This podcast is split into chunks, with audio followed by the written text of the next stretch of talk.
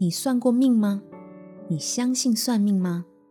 你会因为害怕听到不好的结果，所以不想算吗？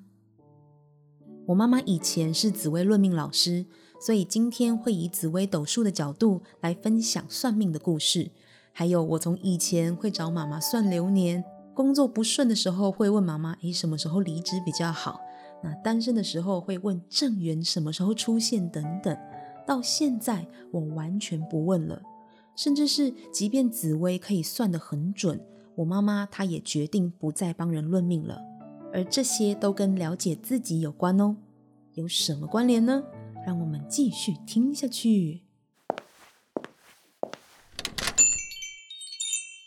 欢迎来到软糖咖啡，我是新慈。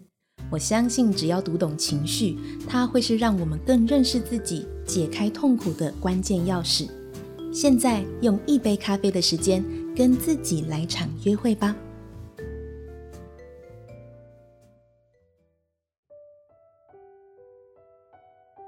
曾经有个刚结婚不久的女客人来找我妈，我们叫她林小姐好了。林小姐在婚后陪着她的姐妹找了一位很有名的老师算命，那她自己也顺便算了一下婚姻。可是那位老师说，林小姐五年内一定会离婚。她听了简直晴天霹雳，开始很担心她跟老公的未来。这时候呢，她在 PTT 看到当年我在男女版发的一篇文章。所以她找到我妈，希望可以听听不同论命老师的看法。那我妈看了这个林小姐的命盘，她的夫妻宫是廉贞破军。那这些紫微星曜的名字，每一颗星曜其实就像星座一样，会有不同的特性。那廉贞跟破军呢，确实不利夫妻姻缘。可是造成婚姻关系破裂的原因有很多种，可能是生活习惯，可能是工作改变了。可能是婚后才发现，诶，有些价值观差太多。问题不见得都在林小姐一个人身上。看完夫妻宫，来看看命宫。林小姐命宫带火星，个性好强，讲话直接，而且没有什么耐性。那她老公的性格特质是那一种外在看起来很有个性，但其实内心很没自信的人，对另一半缺乏安全感，但是话呢都放在心里面说不出来。这样子的互动模式，长期下来确实不利婚姻。那我妈看完命盘，把刚刚这些都解释一遍之后，她没有去断定这段婚姻是好是坏，会不会结束。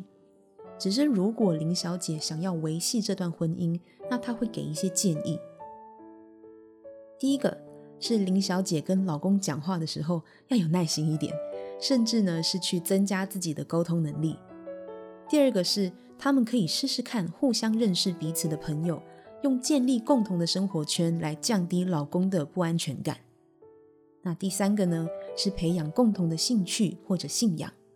我妈认为命盘是帮助我们了解自己，帮助我们去运用优势，掌握更多机会的一个工具。那就像刚才的故事，离婚听起来很令人沮丧，令人害怕。但因为林小姐完全不知道可能是哪些原因导致离婚，但是以命盘的角度来看，造成离婚的最大原因，并不是什么可怕的灾难啊、巨变啊，而是夫妻日常的相处。所以，针对命盘上显示的弱点着手去调整自己，就有可能改变命运。这是我妈当年的想法。所以呢，她论命的风格比较不会跟客人去定义好坏吉凶。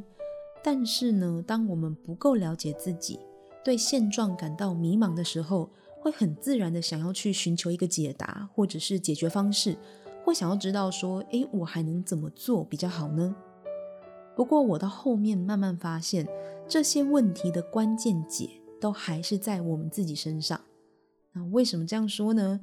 接下来要讲的故事主角就是迷茫的我。几年前的一月，我跟男友考虑同居，那我们当时各自住的套房租约是到六月，所以想说，哎，不急，慢慢看房子就好。但是越看越绝望，哎，因为我们是在台北市租房，我发现以我们两个人的预算，在台北市想要找到可以接受的房子，没有想象中容易。很多照片看起来觉得嗯还 OK 的物件，到现场之后就会发现一些无法接受的地方。那连续看了几间都有点雷雷的房子，在三月底的时候，好不容易看到一间喜欢的，而且租金在预算内，我就决定签约了。那当时的想法是，我最多就是损失一个月的押金，然后多付一个月两边的租金，但是能够签到满意的新家最重要。那签约之后，我妈就把这件事情顺手拿去问了她的紫薇老师，她问说，如果我今年想跟男友同居，预计在四月搬家，不知搬家后的吉凶如何？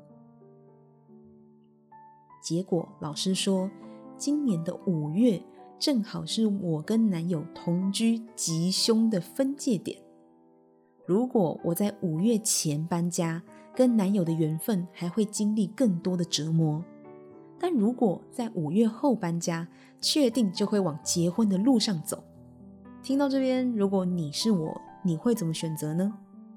我当时的反应就跟前面那位刚结婚的林小姐有八十七趴像，因为我真的很想跟我男友走一辈子。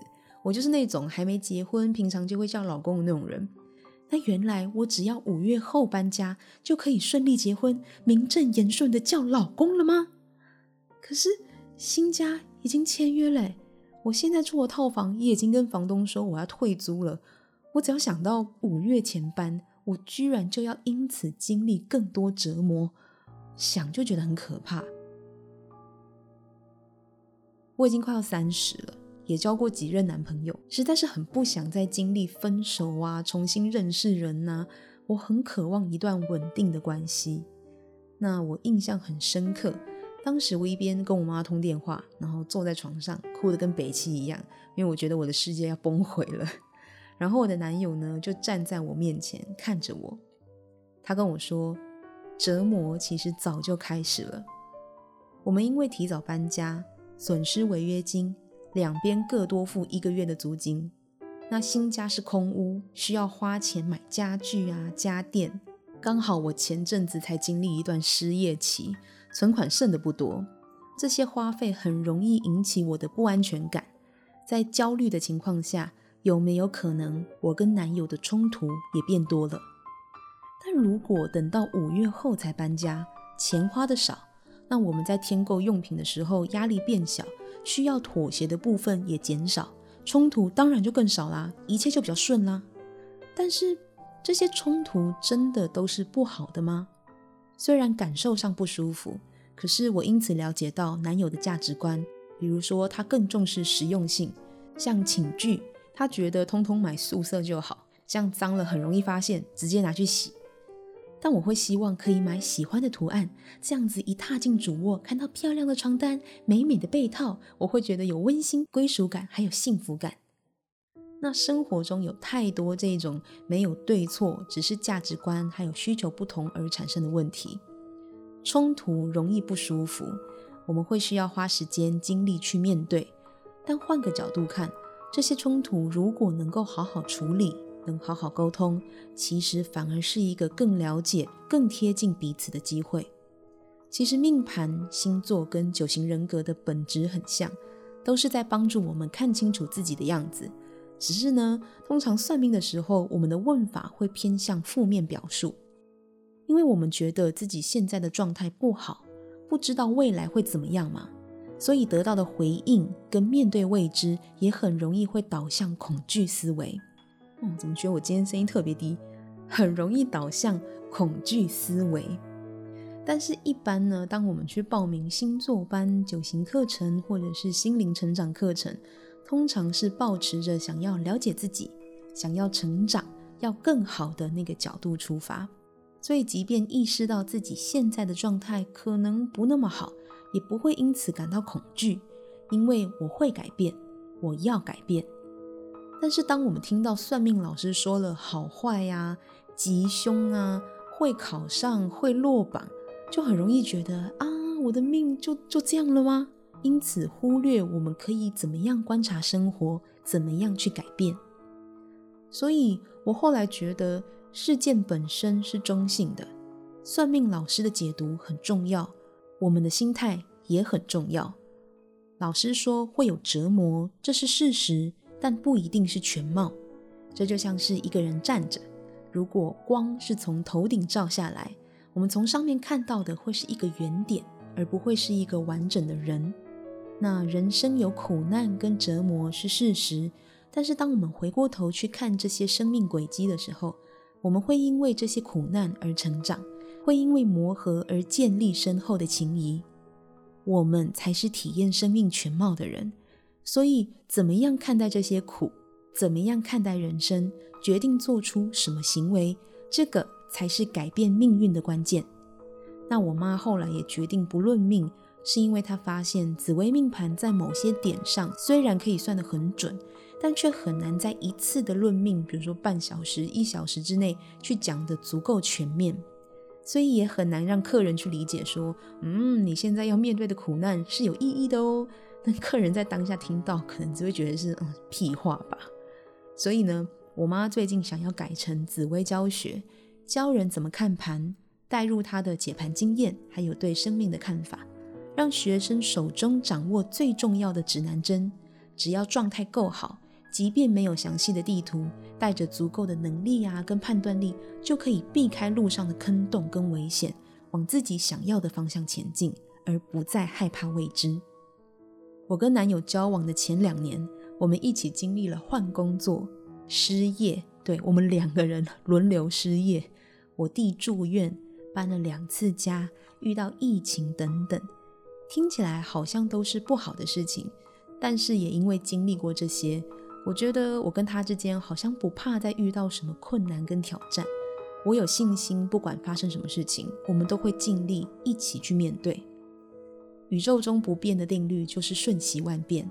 如果我们有机会知道了方向跟可能性，就准备好去承接、体会、去观察，增加内心的力量，让自己变得更勇敢。